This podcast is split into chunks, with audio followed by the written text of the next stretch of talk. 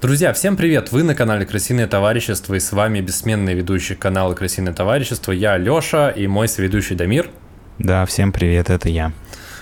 И сегодня мы расскажем вам в шоу «Болтовня» одну интересную историю. Это будет такой, такой travel, travel выпуск, который я задолжал. Я в начале сентября кое-куда ездил, и пришло время об этом рассказать. На самом деле у меня была небольшая дилемма рассказать об этом в спецвыпуске или в шоу «Болтовня», но поскольку все наши предыдущие выпуски про мои путешествия были в шоу «Болтовня», э, я решил оставить это шоу «Болтовня». Ну, для вас, на самом деле, наверное, ничего не меняется, потому что, ну, кроме цвета фона за нами, в спецвыпусках он у нас э, фиолетовый, а в «Болтовне» он у нас зеленый. Но, тем не менее, если вы на канале Красивое товарищество, значит, ближайшие 40 минут, час вы проведете классно в компании двух друзей, которые расскажут вам всякие интересные истории. А, Дамир, что мы еще должны сказать в начале? Мы должны поблагодарить наших бустеров, как и каждый выпуск, а именно Лапулька, Доброго Человека. А, и Короля, спасибо. Спасибо, что сделал паузу, чтобы я мог чтобы я мог закончить. Я правильно имя сказал? Да, если ты оставишь монтаж таким, какой он есть, то там будет пауза очень длинная. Просто в прошлый раз ты хотел его назвать, поэтому я его тебе оставил в этот раз. Да, а еще мы напоминаем, что у нас есть Boosty, и призываем всех туда подписываться, поддержать наш подкаст, и, и нам будет приятно, и вам будет полезно наверное. Слушайте, ну если Или не на Boosty, то хотя бы можно подписаться просто уж на канал. Если вам выпадают эти видео в рекомендациях, значит вам они точно понравятся, то что, блин, YouTube фигди вам не посоветует. А если вы уже подписаны, нужно поставить лайк, но только после того, как это вы посмотрите. Ну, короче, не суть. Давай переходить к теме и поехали.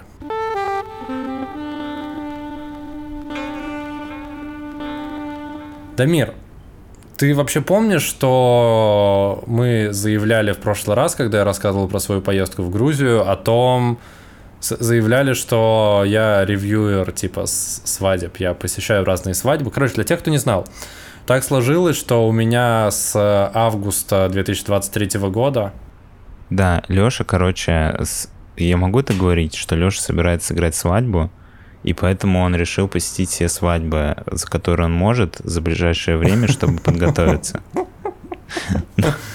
Да. История была такая. Эта легенда мне намного больше нравится, да, это, это на самом деле формат такой, что я хочу посмотреть как можно больше свадеб и взять все самое лучшее в свою свадьбу, которая планирует следующим летом. Э, вот, так что если вы собираетесь жениться, и это происходит где-то в Москве или в ближайшем Подмосковье, можете написать. Я со своей женой с удовольствием мы придем, посмотрим и выберем самое лучшее. Фактически, да, как шоу как, как Леша уже говорил, он, он у нас свадебный привереда, он может приехать на вашу свадьбу и там повеселиться. Но если у вас будет не весело, он потом об этом расскажет честно в подкасте, так что на свой страх и риск. Да, на самом деле свадьба это был повод поездки, и выпуск сегодняшний будет в большей степени рассказывать про поездку в целом и про свадьбу в частности. Поездка была в Италию на свадьбу сестры моей жены. Ты впервые был на свадьбе, на... ты впервые был в Италии? Я, во-первых, впервые был в Италии, что я очень хотел до этого сделать. Я несколько... Я в 2020 году планировал полететь в Италию в марте. И хорошо получилось, что я в итоге полетел в Бельгию, потому что в Италию закрыли первую уже страну из-за коронавируса. Я бы оттуда просто не выбрался, типа, год примерно, если бы я туда полетел. Но в тот раз э, меня пронесло. А в этот раз, ну, при этом я в Италию всегда очень хотел, потому что мне нравится и э, культура, и фильмы, и музыка, и еда. Все это, ну, мне кажется, у нас в России очень распространено, и, в принципе, я прям, ну, я знал, что точно в какой-то момент в Италию я поеду. И так сложилось, что мне туда пришло официальное приглашение посетить свадьбу моей э, своячницы, это, по-моему, называется, сестра моей, собственно, жены. Нам пришло приглашение, за год мы знали, что мы туда поедем, и, собственно, мы начали делать все, чтобы туда вообще добраться. Если вы не знали, я живу в Москве, и, собственно, если вы живете в Москве, то добраться до, до Италии, если у вас российское гражданство, нужно получить шенген, э, шенгенскую визу. Сделать это не сложнее, чем раньше. Э, просто оставляете заявку, заполняете анкету и приходите в посольство ВМС Италии по записи, подаете документ, через 10 дней у вас штамп в визе, либо штампа нет, но я не знаю, честно, мне все разы, что я подавался на шенген, давали шенген, э, и никаких сложностей с этим нет. Для тех, кто не знает, там нужно предоставить отчет, выписку со счета, что у тебя есть средства на поездку из расчета, сколько-то там евро в день. Э, нужно заполнить анкету на из языке или английском, или итальянском, я точно не помню, сделать фотку, ну, короче, стандартная процедура, ничего сложного нет. А, и я почему так подробно про это рассказываю, Дамир и наши зрители, слушатели, потому что люди, которым я вообще рассказывал про эту поездку, это был самый частый вопрос, как я получил туда визу, будучи в Москве. Э, ответ очень легко. С прошлого года посольство Италии и Италия упростила получение виз для россиян, но сделала их дороже и закрыла авиасообщение. Поэтому вам будет туда сложно добраться. Ну, точнее, скорее не сложно, а дорого. Это не то чтобы прям сложно, вы просто ждете пересадок и и платите за это очень много денег. И это стало дороже, потому что раньше это стоило 35 евро на человека, по-моему, а сейчас это стоит 85 евро на человека. Ну, короче, просто вы больше денег заплатите. Э, после того, как я получил визу, мы просто там, понятно, мы это получали по приглашению, потому что у моей жены сестра живет там, она выходила замуж за итальянца, э, и мы должны были лететь в город Триест. Город Триест это самое, это самый север Италии. Он находится на границе с Словенией. Причем настолько на границе с Словенией, что там реально можно переехать, вот будучи в Триесте, вы переезжаете через Эстакаду, и вы находитесь уже не в Италии, а в Словении. И на самом деле про Словению можно будет как-то отдельно поговорить, потому что я не очень понял, как это вообще работает. Они в ЕС или не в ЕС. Ну, короче, туда с Италии безвизовый въезд, и при этом э, россиянам туда можно без, ну, без проблем долететь. Ну, с пересадкой, правда, без виз для, для, для жителей России тоже есть в Словении, что меня удивило. И, ну, короче, при, прикольная новость для тех, кто не знал, вот в Словению россиянам можно лететь без визы. А, собственно, Дамир, ты когда-нибудь был в Италии? Ты что вообще знаешь про эту страну? Слушай, я как-то был в Италии, но я был прям совсем а, проездом. А, мы ездили, когда я был маленький, на какой-то горнолыжный курорт.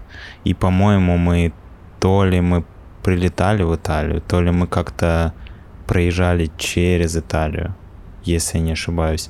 Но вот такой полноценной туристической поездки, чтобы посмотреть города или посмотреть на море или что-то еще, ну, считай, что не было. То есть физически мое тело, возможно, какой-то небольшой промежуток времени находилось на территории Италии, но я не знаю, можно ли с уверенностью сказать, что я там был. Угу, я понял.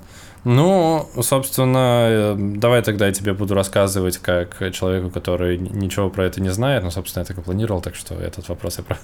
я просто, видимо, вырежу. А, поскольку Триест находится на самом севере, долететь вы туда просто, ну вот условно из Москвы не можете. Во-первых, вам нужно лететь с пересадкой. Мы летели через Баку с пересадкой в Азербайджане и азербайджанскими авиалиниями. И это прям вот респект от меня азербайджанским авиалиниям. Очень вкусно кормили, все очень четко. Самолеты я... Ну, видимо, я просто последнее время летал на каких-то супер лоукостерах, которые, ну, я высокий достаточно, метр девяносто, и я в самолетах всегда это ад. Ну, если лететь дольше трех часов, то я упираюсь коленями, и я не могу вообще никак, э, ну, это антикомфорт. И тут нам лететь, один, ну, первый перелет там, по-моему, 4 часа, следующий пересадка 2 часа, и потом еще 5 часов перелет. Какой-то такой был э, формат Москва-Баку, Баку-Милан. А, и из Милана потом нужно было ехать на поезде 4 часа до самого Триеста а, через всю Италию. План был такой добраться а, получается, с двумя пересадками между самолетами и потом еще на поезд. В теории можно было прилететь в Венецию, но почему-то в Венеции очень дорого, точнее, а, ну да, очень дорого стоили билет на самолет, и там были какие-то проблемы с билетами назад, а если вы покупаете через агрегатор авиабилетов, то у вас там предлагают купить типа туда и обратно, и там было как-то очень удобно. В итоге мы решили до Милана. Плюс, опять же, ну, вроде как Милан прикольный город, и так получалось, что мы могли там погулять день, оставив просто вещи на центральном вокзале, и вечером просто поехать на поезде прямом до Триеста. Э, так мы поступили. Дополнительно в Милане мы еще встретились с э, нашими знакомыми, которые там живут. Я прям курьером немножко э, отработал, потому что им нужны были документы из Москвы, и мы их э, радостно доставили.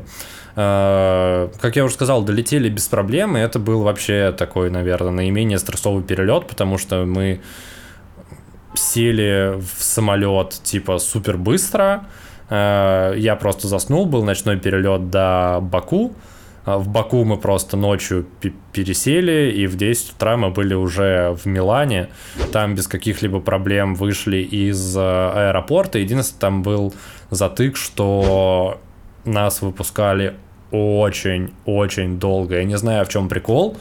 Итальянский, ну вот, аэропорт, аэропорт Мальпенса, он работает крайне медленно и просто на контрасте с...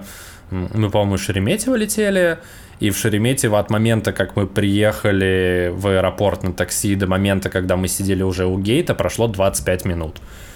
При том, что загрузка была плюс-минус такая же, вот по количеству очереди на входе такая же, как в Мальпенсе, но при этом в Мальпенсе это происходило очень-очень долго. Я не знаю, правда, с чем это связано, но вот мы из, из, из аэропорта выходили часа два, наверное, с половиной. А сколько у тебя это... пересадка была?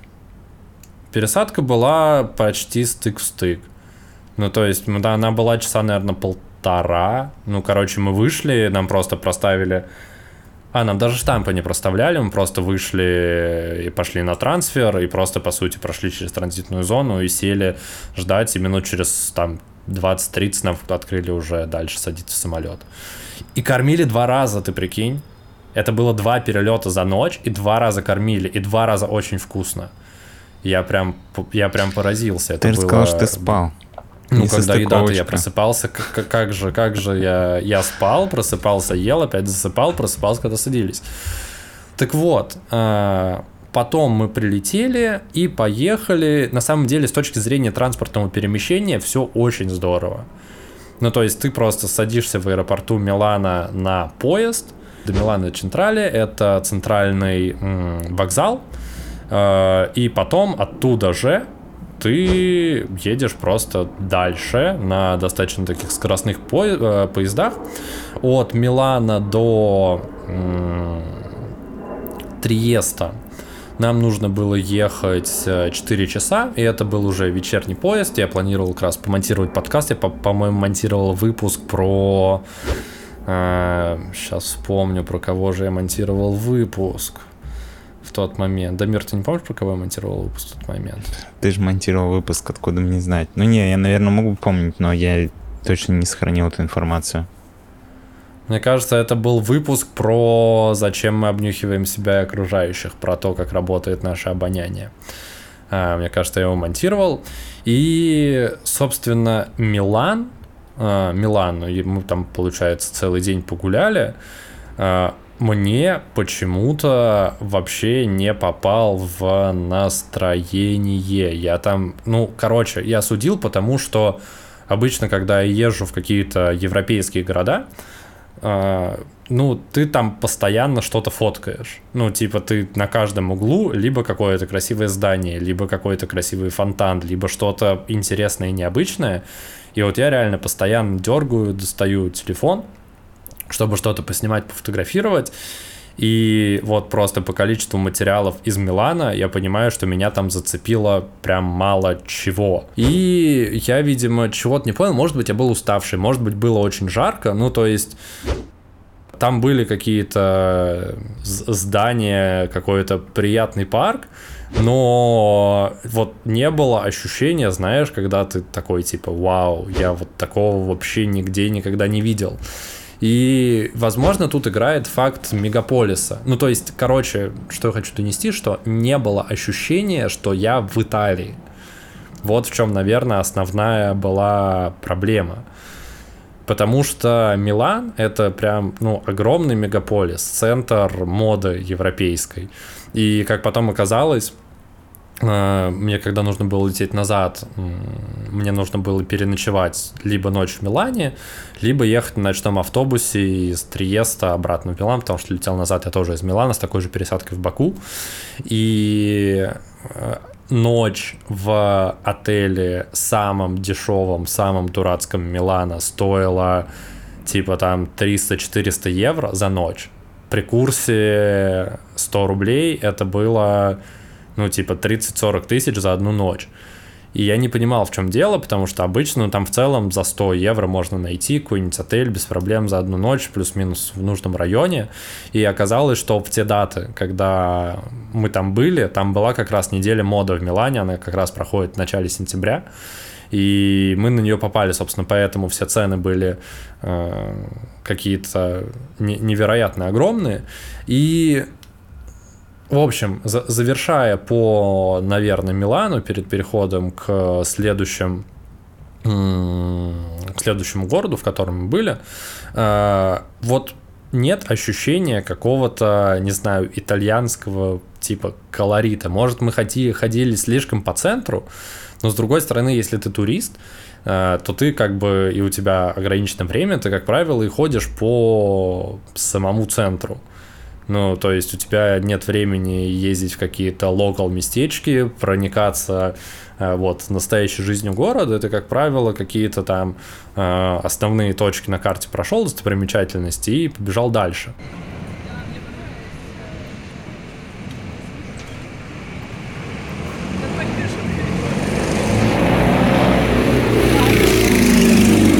Короче, в Милане тебе не хватило какого-то колорита итальянского. Uh, да, ну, единственное, наверное, что зацепило больше всего, это вот этот вот замок, uh, который сейчас наши зрители видят на фотографии, ты, Дамир, тоже видишь. Uh-huh. И, ну, я видел не так много средневековых замков, и большинство из них это были замки в Бельгии, либо, либо в кино, то, что я видел. И вот этот вот конкретно замок, э, вот этот форт, он он по архитектуре выглядит, ну, не как будто бы не супер типичным, по крайней мере, бельгийские замки, они какие-то более готические, более стереотипные. Этот он, видишь, такой достаточно рубленый, при этом э, из такого камня, но в целом мне э, был симпатичен. Э, поели мороженого, поели... Ну, кстати, еда прям везде была супер вкусная. И знаешь еще в чем было ощущение в Милане, что весь город это как один торговый центр. Ну, то есть, поскольку, ну, возможно, и сам город является мировой столицей моды, и там как раз был, была неделя моды, там вот прям ну, ты идешь по улицам, и все, что, типа, тебя окружает, это там магазины, ну, скорее всего, туда за этим и ездят, Просто это все выглядит реально вот как просто типа огромный супермаркет в сеттинге европейского мегаполиса. Вот такое какое-то у меня ощущение от Милана было. И, скорее всего, за этим туда не ездят. Просто персонально мне это в меньшей степени заходит. А, очень красивый был, а, собственно, огромный торговый центр. А, вот можно видеть его крышу и, собственно, под вот этими вот арками, куполами. Очень красиво располагается огромное количество магазинов типа Prada, Gucci и так далее и тому подобного. И, конечно же, дошли до вот этого вот самого-самого главного э, огромного храма. В него, к сожалению, мы не стали заходить, потому что уже время было, ну, оно нам не позволяло э, туда забежать. Вот было ощущение от Милана, что, блин, типа, как в Москве, все. Ну, возможно, это проблема в том, что э, Москва такой город, ну, типа, тоже супер мегаполис огромный. А, но вот, типа, не хватило какой-то уникальности, наверное, вот. А, после чего мы поехали в Триест. И Триест, как я уже сказал, это супер северный город. У него очень интересная история сама по себе, и так сложилось, что нам про эту историю местная женщина, искусствовед, э, русскоговорящая, прям достаточно много рассказала. Э, и тут, наверное, важно будет рассказать немножко про итальянские традиции, про то, как у них вообще принято готовиться к свадьбе и отмечать эту свадьбу. Дело в том, что э, у них как, как ну, традиционно принято гостям на свадьбу, чтобы жених и невеста что-то дарили. Ну, то есть это какие-то подарочки, какие-то сюрпризики, и вот это вот все исходит от жениха и невесты. И поскольку мы ехали в Триест как бы к, условно, к нашим родственникам, э, у которых мы планировали жить, это, кстати, тоже достаточно удобно было, что мы э, сэкономили на самой такой дорогой статье расхода, а именно на жилье, э, за счет того, что у нас была возможность, у нас было у кого остановиться. И, по сути, все наше пребывание двухнедельное в Италии превратилось из туристического, вот сугубо туристического, как мы были в Милане, что мы ходили просто по каким-то основным местам, что-то смотрели какие-то, вот, э, не знаю, топ-5 мест, которые стоит посетить в Милане по запросу в Гугле, наш отпуск превратился, и вот этот вот отдых, в просто типа дачное семейное времяпрепровождение, потому что получалось так, что у нас была неделя до свадьбы, ну, даже чуть, наверное, больше недели до свадьбы, сама свадьба, и потом через пару-тройку дней мы должны были улетать назад. И вся вот эта вот неделя подготовки к свадьбе, она погрязла в каких-то, ну, таких типа обычных делах, из-за того, что обычных, я имею в виду бытовых, мы там ездили на море, мы ходили за покупками, мы готовили еду, мы, короче, это все, ну, для меня просто это супер нетипичный отдых, потому что весь мой отдых, он либо пляжный, либо туристический, вот, который был до этого у меня в жизни. А, а сейчас получилось так, что ты едешь кому-то, и этот кто-то, по сути, взял на себя функцию твоего, как это, досуга. Тебе не нужно выдумывать, куда пойти, тебе не нужно выдумывать, куда поехать.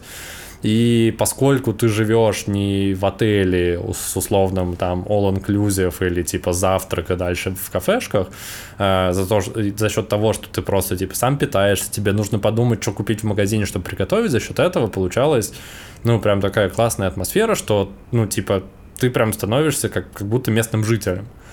Поскольку вы живете не в историческом центре, а в спальном районе, который находится в отдалении, э, за счет этого все сложилось очень э, классно. И сам Триест, начал говорить немножко про его историю, большую часть... Э, тут интересно, что я говорил, что в Милане не ощутил вот эту вот итальянскость, и в Триесте, как бы странно это ни звучало, у меня получилось ее ощутить больше – хотя практически всю свою историю этот город э, был австрийским.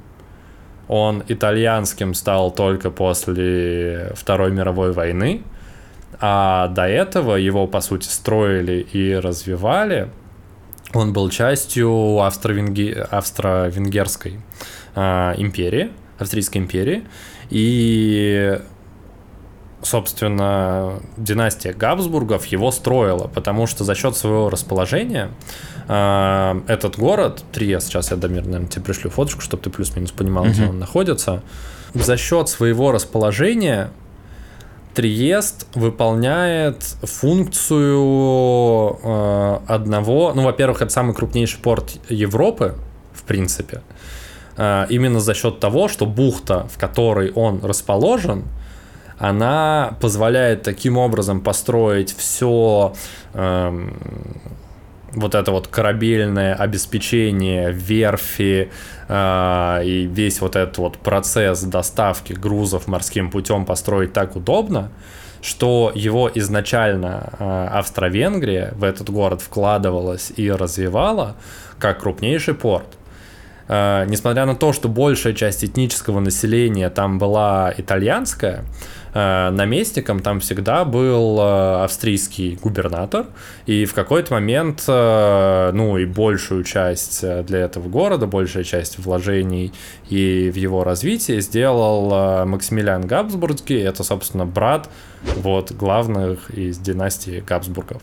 Вот, хотя он вообще, ну, типа, он австриец, он не итальянец, но при этом все итальянцы его обожают, и, возможно, про его историю я э, сделаю отдельный выпуск, потому что этот чувак, он в какой-то момент был э, э, монархом в Мексике, и, и при этом он развивал Триест, и при этом он был братом э, и членом династии Габсбургов, что э, интересно. очень интересно.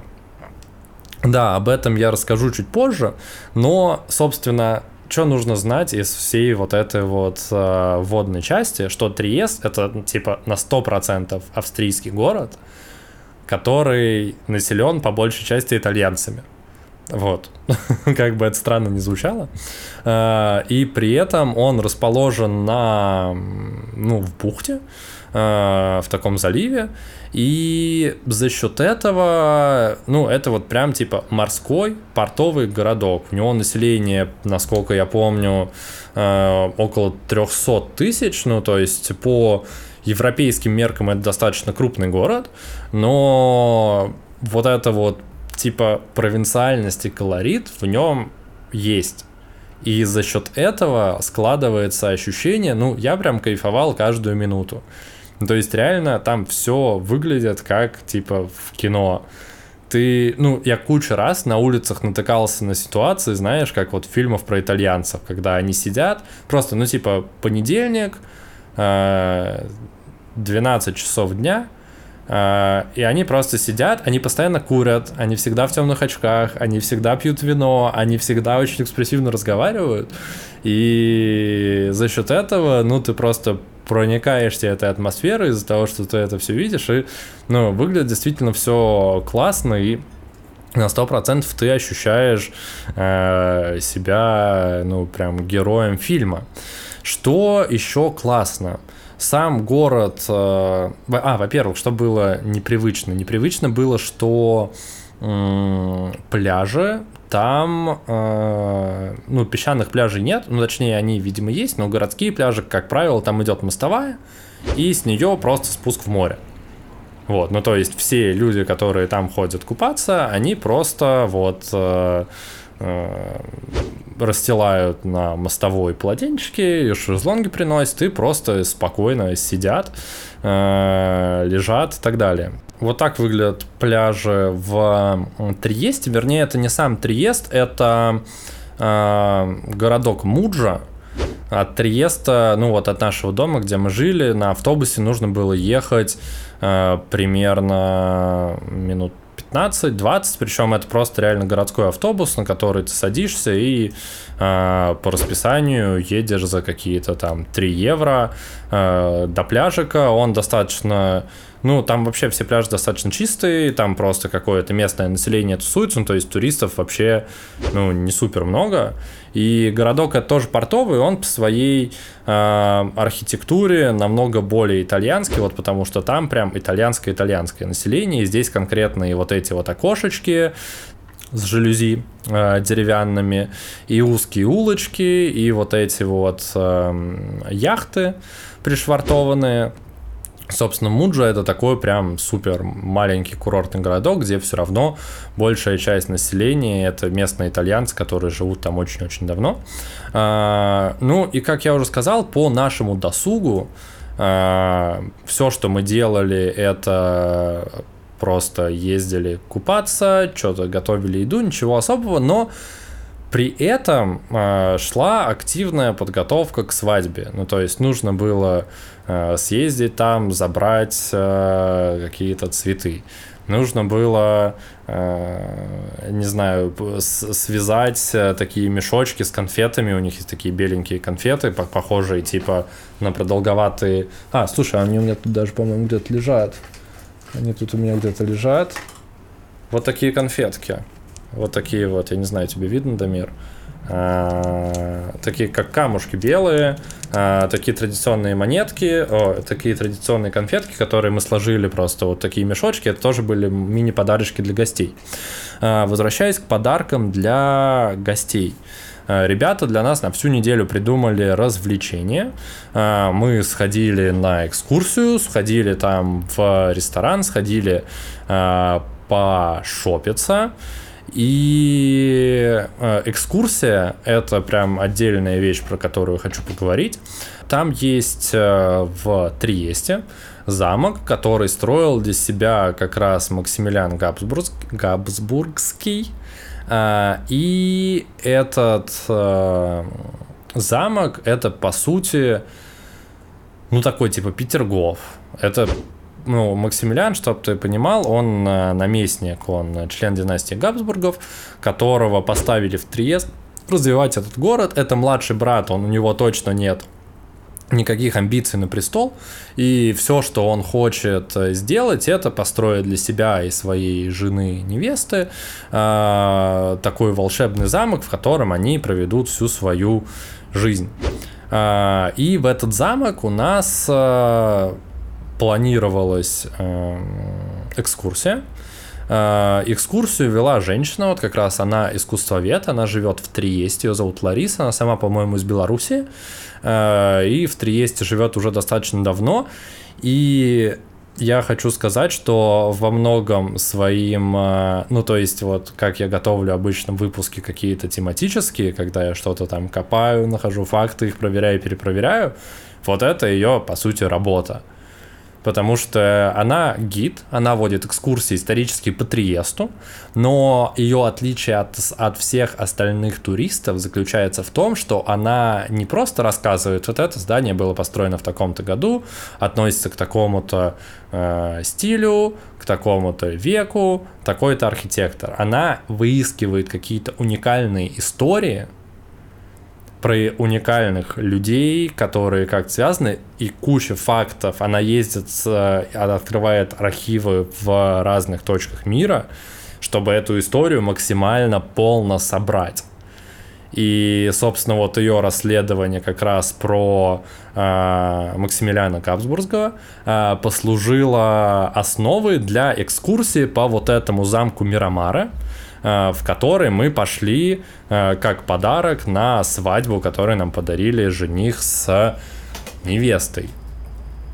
Сам замок расположен вот в таком вот заливе в бухте. Угу. Очень живописно. Ну, то есть там прям экскурсовод нам рассказывал, что там постоянно снимают кино, очень он э, сам по себе выглядит э, ну, живописно и с точки зрения архитектуры напоминает «Ласточкино гнездо». «Ласточкино гнездо» крымское напоминает. Я поставлю тут фотографию, чтобы вы могли сравнить. И Лара даже рассказывала, что они как-то как-то связаны друг с другом, или с точки зрения, что один архитектор вдохновлялся другим, или, ну, в общем, они, ну, это все не просто так. С точки зрения того, как выглядит там весь пейзаж, э, выглядит это плюс-минус вот так. И также нам рассказывала экскурсовод, что одной из целей э, проектировщиков, в принципе Максимилиана, когда он согласовывал план этого замка, он хотел, чтобы из каждого окна в этом замке было видно море. Собственно, поэтому он находится на таком э, вынесенном вперед э, куске горы. Э, за счет этого получается так, что действительно со всех сторон, откуда бы ты ни посмотрел, море видно. Также mm-hmm. его окружает, э, почему я сравнил это все тоже с Петергофом, э, парк достаточно большой, живописный, по нему мы не очень много гуляли, но сам по себе он напоминает с точки зрения того, что это все расположено на э, воде, есть такие помпезные э, лестницы с точки зрения того, что внутри э, этого замка происходит. Э, такие достаточно характерные для своего времени э, интерьеры, но при этом, при этом э, люди, которые отвечают за э, сохранность этого замка, они стараются поддерживать все вот как это было в первозданном виде, и интерьеры, и куски обоев, при том, что э, ну, то есть там есть реально обои шелковые в, в, там, в паре комнат, которые остались тех самых времен, вот оригинальные. При том, что после того, как Максимилиан уехал из этого замка в Мексику, откуда он не вернулся, я в отдельном выпуске, ну, точно нужно про это будет сделать выпуск, я про это отдельно расскажу, а, этим замком владело огромное количество разных людей, в том числе, когда город Триес захватили нацисты, там сидели нацисты, ну, то есть для, для нацистов во времена Второй мировой войны. Этот город имел также стратегическое значение, потому что это крупнейший город Европы.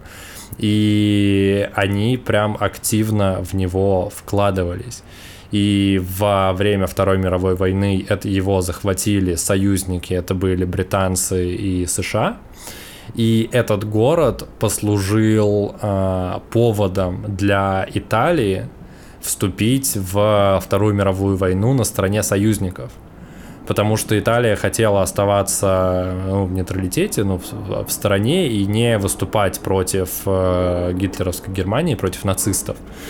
И только после того, как э, США и Британия сказали, что если вы вступите на нашей стороне, мы отдадим вам Триест, только после этого они вступили в войну, что тоже очень интересно. Ну, то есть, короче, меня поразило в этой поездке, я попробую сейчас тоже передать, сформулировать э, свою мысль, что я туда ехал как в небольшой провинциальный э, итальянский город, каким он по сути является но за счет того, какое он имел значение для истории и это место, и какое количество событий там произошло, разных э, исторических, ну, было действительно, ну, удивительно на это посмотреть, потому что это вот прям провинциальный-провинциальный город, но за счет того, что это крупнейший порт Европы, и за счет того, сколько всего через него прошло, Э, он имеет какой-то вот свой абсолютно неповторимый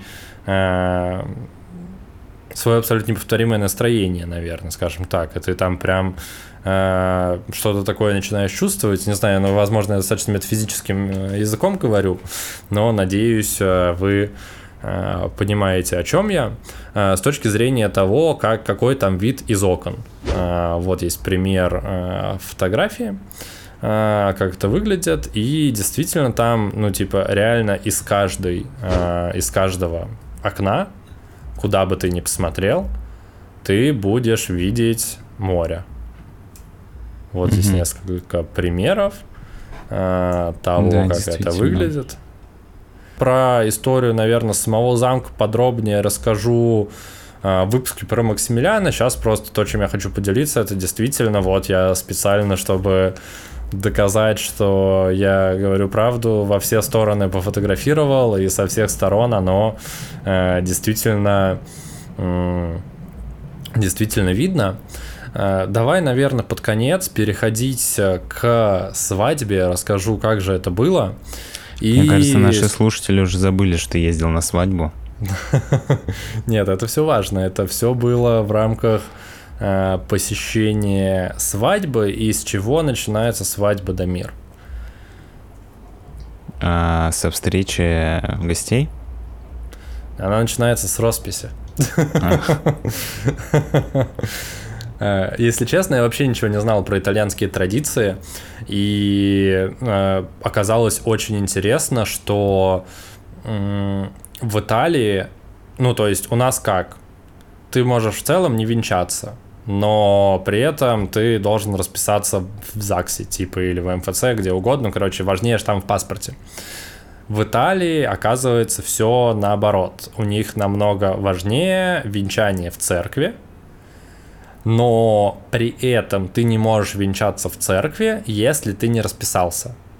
М. При том, что на роспись не ходят, ну, вообще практически, ну, то есть там, э, ну, короче, было намного меньше людей, чем на венчании. На венчание пришло прям вот толпа огромная, хотя венчание было в православном храме, о чем я расскажу потом отдельно. А, Сестра моей жены выходила замуж за итальянца, и почему это оказалось в православном храме, я до этого дойду.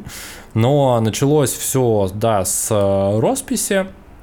Роспись в целом происходит абсолютно так же, как у нас. Я никаких ощутимых отличий не э, заметил.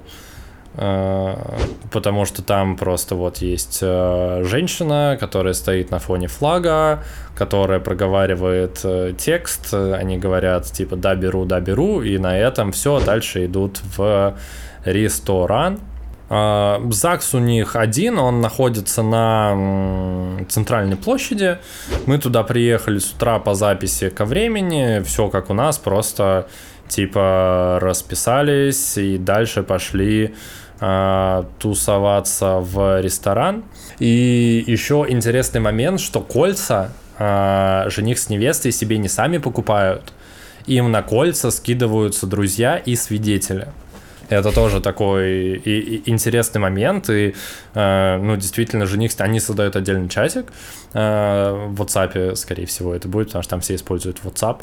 И создают чатик, и жених с невестой туда скидывают кольца, которые они бы хотели, и им покупают как бы друзья и свидетели эти кольца, чтобы ребята не тратились. Это вот как подарок от э, друзей жениха и невесты. Собственно, после росписи мы просто пошли в э, итальянский ресторан, и это было э, достаточно странно из-за того, что большая часть людей вокруг были не русскоговорящие. То есть русскоговорящие были вот с нашей страны, я, моя жена, э, ее сестра и их мама с папой.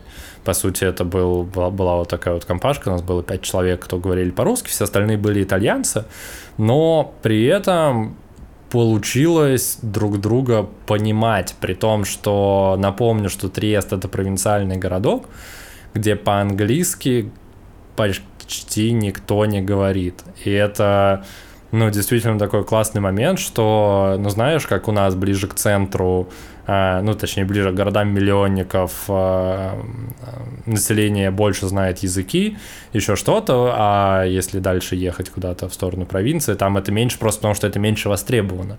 Ну, то есть, какой смысл тебе учить э, английский, если ты живешь в каком-то дал- да- далеком городе, и вряд ли он тебе когда-нибудь пригодится. Вот здесь абсолютно такая же история. А, Большинство людей, даже муж э, сестры, это получается мой сва... свояк, наверное, да? А, у меня теперь есть Тебе, чтобы итальянский было свояк. проще, он а, для тебя как а, Хэнк для Уолтера Уайта. Да, я также, я также на это ориентировался, когда, когда запоминал.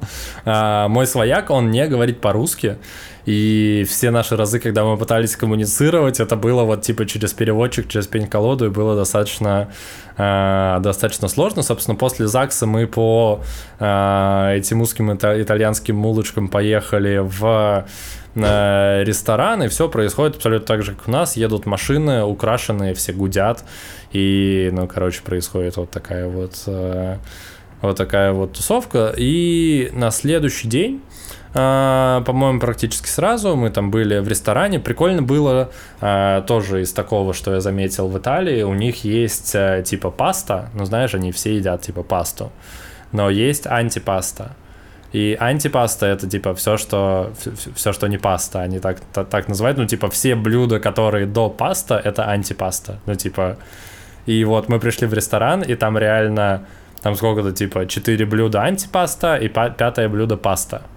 И с точки зрения того, как происходит эм, само мероприятие в ресторане, они не говорят тосты что было странно, и это вообще подводит нас к тому, что э, ну, знаешь, как говорят, что, типа, русскому человеку сложно понять, типа, тех, кто не, не, не русский человек, скажем Ну, я, так. кстати, тут ставлю 5 копеек. Это реально большая разница, потому что вот даже элементарно, когда вы собрались в пабе с э, друзьями, только в русскоязычной тусовке говорят за встречу и чокаются бокалами в начале. Ну, ни люди ни из какой любой другой страны, с которыми я выпивал в пабе, никогда так не делали. Ну, я имею в виду из западной страны и всякие другие там. Я с тобой согласен, и я вообще... Ну, они вообще не говорят тосты. Вообще. И, типа, весь смысл мероприятия заключается в том, что они э, едят и пьют. И это все. Вот. Что странно, при том, что, типа, они после того, как все было съедено и все, что хотелось, было выпить, ну, точнее, скорее после того, как все было съедено, после того, как еда закончилась, э, они э, приносят еще шоты, и этими шотами они, типа, упиваются потом вот, типа, до, до упадку, и, короче, когда нет тостов, я не до конца понял механику, как пить. Особенно а шоты. Ты не, а ты не пытался объяснить вообще концепцию тоста?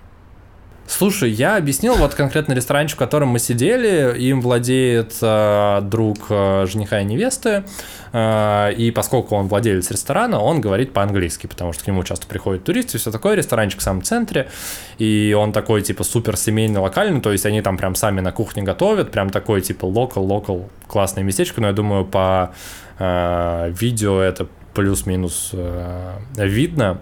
Э, он говорил по-английски, и я с ним как раз вот, вот это тот, с кем, ну, типа, я дорвался до возможности общаться с иностранцем без переводчика по каждому слову, вот, и мы с ним прям, ну, много достаточно разговаривали, и э, я пытался ему объяснить, типа, в чем, ну, они даже ради приличия, видимо, Э, для меня говорили что-то типа тостов, но это все равно сводилось практически к односложному типа чирс, выпьем и все такое, ну, короче, и на здоровье вот этому, ну, короче, это, видимо, какой-то какой-то мем, который все очень любят. Ну, я по приколу тоже это все поддерживал. За твою бабушку. Да, э, типа того. И потом после росписи и до самой свадьбы, вот когда мы, ну, типа, у них самое важное, это когда они там на следующий день сходят в э, церковь венчаться, и потом едут уже это все отмечать. У нас был день, когда э, нам нужно было крестить в православную веру итальянца. Э, как это происходит? Э, поскольку у них важнее это то, что происходит в церкви, у них был некий конфликт, который связан с тем, что невеста, она православная церковь, а жених, он в католической церкви.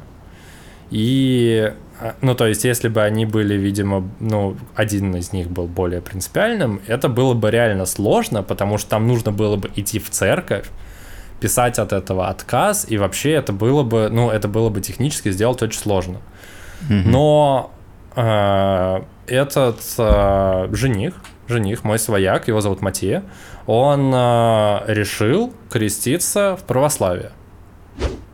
И не потому что, ну, во многом, наверное, для того, чтобы упростить вот эту вот всю механику, но и во-вторых, ему просто реально больше понравилось православие за счет того, что оно более традиционно-консервативное, скажем так. Это вот, наверное, одна из таких тем, которые мы с ним кое-как пытались обсудить через переводчик, хотя это тема, которую через переводчик очень сложно обсуждать. Русская православная церковь и... На самом деле я удивлен, потому что я думал, что католическая церковь, она тоже ну, одна из самых консервативных и старомодных. Ну, я имею в виду из направлений христианства. Слушай, на, наверное, мы настолько глубоко в это не уходили, но э, меня это просто удивило, и вот эта вот женщина, как раз, которая нам вела экскурсию, она, ну, по сути, краевед Триеста. Ну, по большому счету, то, чем она занимается, это можно так характеризовать. Она, она поскольку дружит с э, семьей ребят, она была и на росписи, и на свадьбу потом заехала, мы с ним тоже много говорили, потому что это, опять же, вот, типа, человек не из близкого окружения русскоговорящий, который, который там живет, с которым ты можешь пообщаться, задать вопросы она сказала, что этот случай, типа вообще чуть ли не первый за историю всего Триеста, а, когда, ну, типа, итальянец, католик менял веру на православие. Вот, что это там вообще, ну, ну такого не бывает. А, на следующий день было уже само э, венчание. Венчание проходило в той же самой сербской православной церкви, которая находится в самом центре. Батюшка читал речь на трех языках, получается, на русском, на итальянском и на сербском. И после того, как мы, ребят, повенчали, это все происходило в таком уже более, э, как скажем, помпезном, помпезном храме. И, если честно, я первый раз в жизни был на церемонии венчания, потому что в России как-то не удосужилось у меня, э, ну, из близких родственников не то чтобы много людей, ну, прям венчались, ну, все просто, типа, женятся и женятся. Вот у нас есть свадьба, и потом э, венчание мало кто проводит. И это было тоже супер странно, что я был на православном венчании в между итальянцем и э, молдаванкой в итальянском городе, который большую часть своей истории был австрийским. И, ну, то есть это прям такое наслоение культур друг на друга, и это классно, что несмотря на то, что эти все культуры, они, ну, в чем-то близки, в чем-то разные, за счет этого создается, ну, какая-то какая-то уникальность, э, какая-то уникальность этого момента. Мне кажется, что это была такая самая, наверное, киношная, хотя я про предыдущую свадьбу, про которую рассказывал, которая была в Грузии, я тоже говорил, что она была киношная, но она была по-другому киношная. Вот это была киношная в более классическом стиле, а та была киношная в более не знаю, артхаусном стиле условно. А, вот, тут реально жених подвел, точнее, отец подвел невесту под руку к жениху. Это было в храме, вокруг все собрались, причем церемония открытая, и реально собралось огромное количество людей при том, что большую часть из них мы не знали, ну то есть просто местные проходили или, видимо, кто-то где-то узнал, что э, итальянец э, венчается в православном храме, и прям подходили, у меня спрашивали что-то на итальянском, я, понятное дело, ответить не могу, но я такой, типа, вива эспози, это, типа, счастливые свадьбы, просто говорил, что, типа, тут свадьба, тут свадьба, ничего не знаю. Э, мы кидали в жениха с невестой э, рис, опять же, прямо как в кино. И здесь э, такой, наверное, важный момент с точки зрения организации. Э, мне нужно было в какой-то момент ехать на машине куда-то. А машины там вот прям типа итальянские. Сейчас у меня тут где-то было видео, ну то есть вот типа маленький крас красный Фиат, который есть по маленьким улицам, вот там все прям, прям так. И ребята мне сказали, у нас там так получалось, что группы людей делились на э, кто-то ехал там на церемонию, кто-то ехал потом в ресторан, кто-то ехал на фотосессию. И, короче, оно все э, было по таймингу очень сильно разведено. И получалось так, что мне нужно было часть людей за рулем вести в ресторан, который за городом, пока остальная часть едет там на фотосессию. И я удивился, насколько в Италии вот это вот Дольче Вита, а именно типа желание кайфовать, желание просто, ну типа наслаждаться моментом, без какой-либо, не знаю, рефлексии или каких-то, ну типа они реально, типа они просто делают что по кайфу и не задумываются об этом. Потому что мне когда сказали, типа, а, ну там нужно будет съездить, ну и типа просто вот так в проброс. Я такой, так, подождите, у меня права, а они работают ли, типа, в Европе? А если меня... А что делать? А как туда? А как сюда? И на меня, ну, типа, реально никто не понимал моего вот этого напряга. Все такие, блин, ты что там просто... Ты просто сядешь в центре города, э, в этот Фиат, и просто, типа, поедешь, ну, типа, ну да, там, типа, ехать, ну, минут 30-40 ну да, там типа механика, ну да, там вот такие вот наклоны, типа улица и все такое. Ну, короче, типа, ты справишься? Я такой, ну, видимо, да. Видимо, у меня нет вариков. И здесь, наверное, еще нужно рассказать про такой нюанс, про итальянские традиции, э, которые я которые меня удивили. У них есть э, возможность разных людей звать на разные части праздника.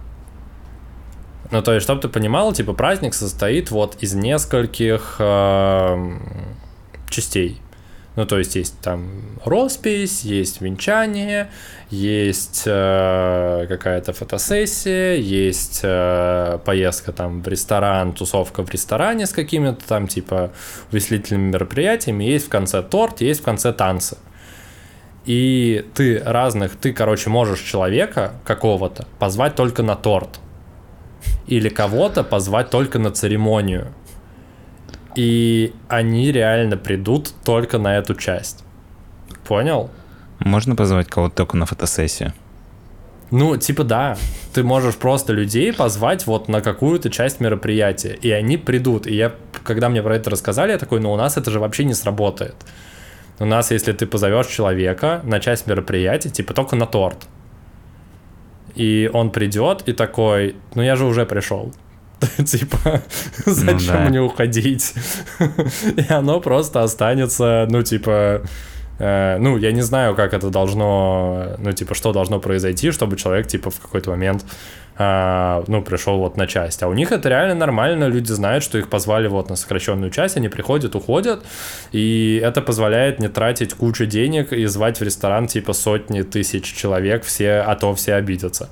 Вот, это из таких неочевидных прикольных моментов. Собственно, само мероприятие, вот финальное, происходило в таком загородном ресторанчике, очень симпатичном, за городом. Туда нужно было ехать за Муджа. А, Муджа — это то место, где, куда мы ездили купаться. Выглядело это все действительно как в кино, очень живописное такое местечко с видом на бухту, с видом на, с видом на залив но при этом с точки зрения того, что да, какие-то части различаются, но столы буквы П никто не отменял, потому что, блин, а как еще посадить столько людей, если не столом буквы П? Это меня прям порадовало, я отдельно сфотографировал. А, собственно, когда жених с невестой приехали, там были какие-то отдельные фотосессии, потом все просто начали, а, ну, типа, есть, а, пить, и потом вынесли торт. И тут мы опять подходим, вот уже совсем завершая, наверное, к тому, что я не до конца понимаю смысл итальянских праздников, наверное, так. Они типа не веселятся. Я почему-то ехал в Италию с ощущением, что это типа супер горячие чуваки, которые хотят которые всегда, типа, очень экспрессивно двигаются, которые веселятся, у которых постоянно какой-то движ происходит, ну, то есть, что это будет что-то такое, ну, типа, максимально динамичное.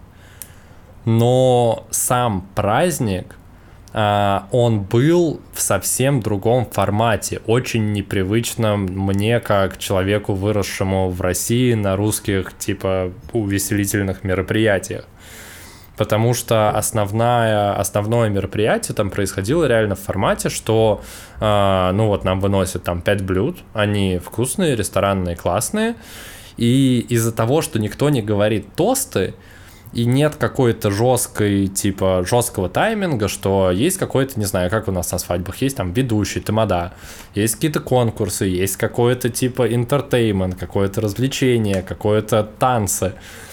А этого типа тут нет. И из-за этого ощущение праздника очень размывается. Ну, по крайней мере, у человека, который к этому формату не привычен. Возможно, у них это вот часть их, не знаю, культуры праздника, потому что они просто, ну, типа, они едят, пьют и болтают. Вот это, типа, вот все, что они делают, а как будто бы для нас свадьба это что-то, ну, это должно быть что-то вот, типа, это грандиозный праздник.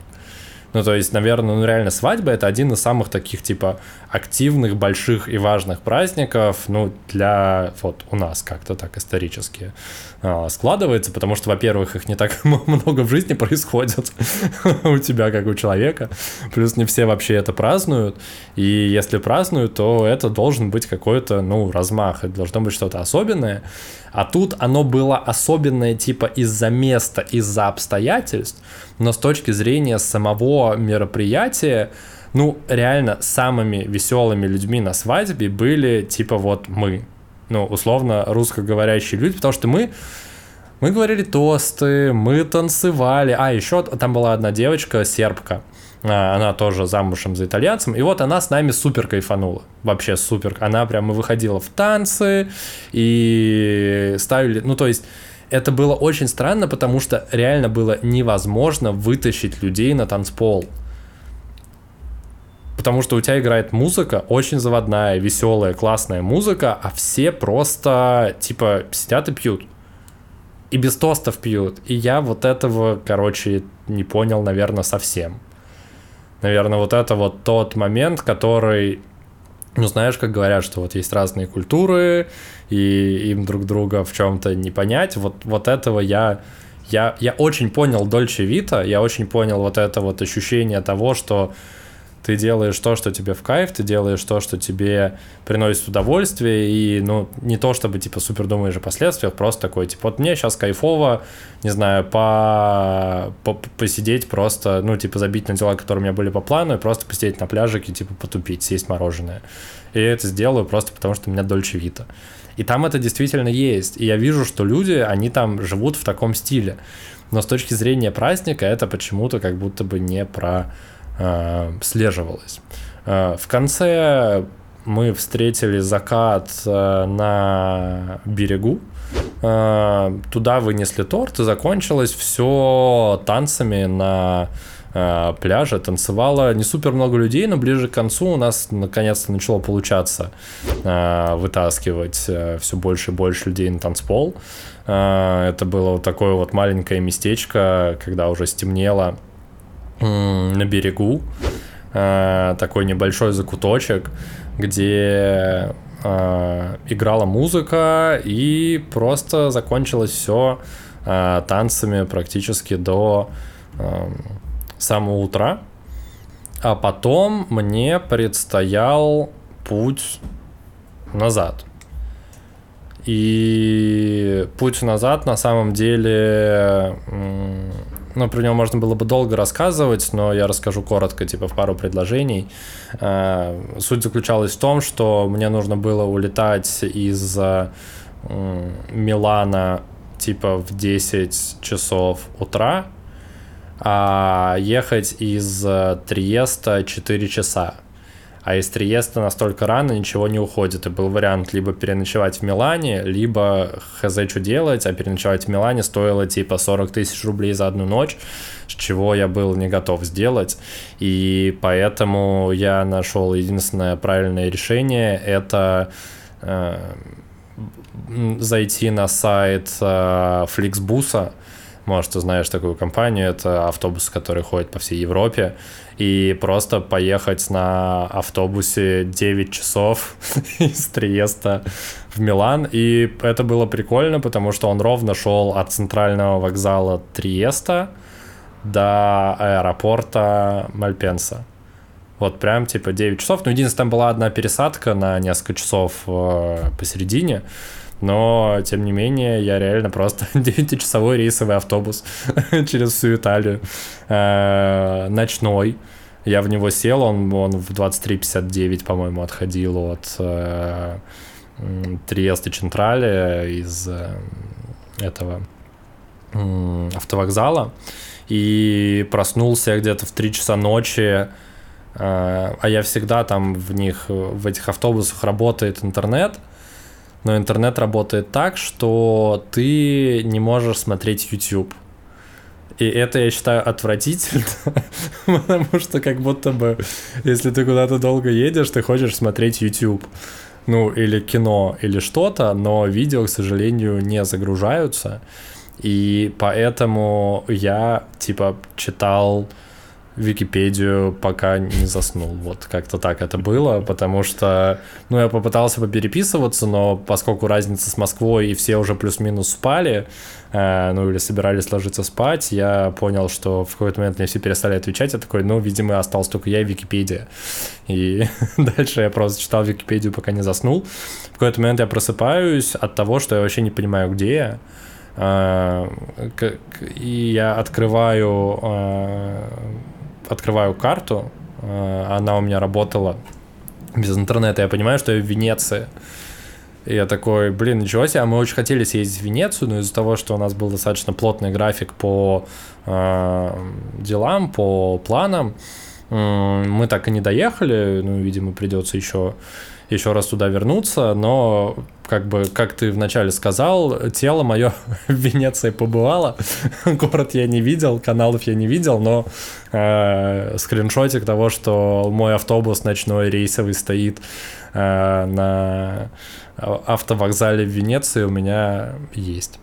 Вот, и таким образом я обратно добрался до Мальпенса, проблем как таковых не было. В Италии Э, из того, что типа было супер классно, очень вкусный кофе везде, даже если ты просто в какой-то забегаловке, вот там, где, знаешь, в Москве ты обычно берешь там кофе за 70 рублей, э, растворимый, типа дурацкий, в Италии ты э, даже в таком месте тебе нальют офигенный вкусный кофе. Э, с точки зрения того, что я не сделал, я не поел пиццу. Э, вот, что я считаю упущение, но я как-то, правда, упустил момент. Точнее, я съел, типа, куска три, э, но это был в момент после, типа, росписи, когда мы затусовались в ресторане после росписи и приехали уже ночью домой в очень э, не как это сказать, э, состоянии сильно, сильно измененном, скажем так, вот, э, ну, короче, сильно пьяными просто были, и вот тогда я поел немножко пиццы, но я не смог ей насладиться, вот, ну, точнее, в моменте это было кайфово, но я не помню ее вкус особо, поэтому э, пиццы я не поел, в Милане самое классное, что было, это паста карбонара, я взял, это было что-то невероятное, потому что это были, короче, как равиоли, у которых внутри сырный, типа сыр, соус. И еще это с беконом, короче, пиздец, как вкусно. Я даже не сдержался, потому что, правда, это было очень вкусно. Э, праздник в итальянский я не понял, но с точки зрения атмосферы и того, как оно все в итоге сложилось, получил неимоверное удовольствие. И спасибо за то, что в моей жизни произошел такой опыт. Это было классно всем. Примерно того же желаю путешествовать и наслаждаться, наслаждаться разными необычными странами.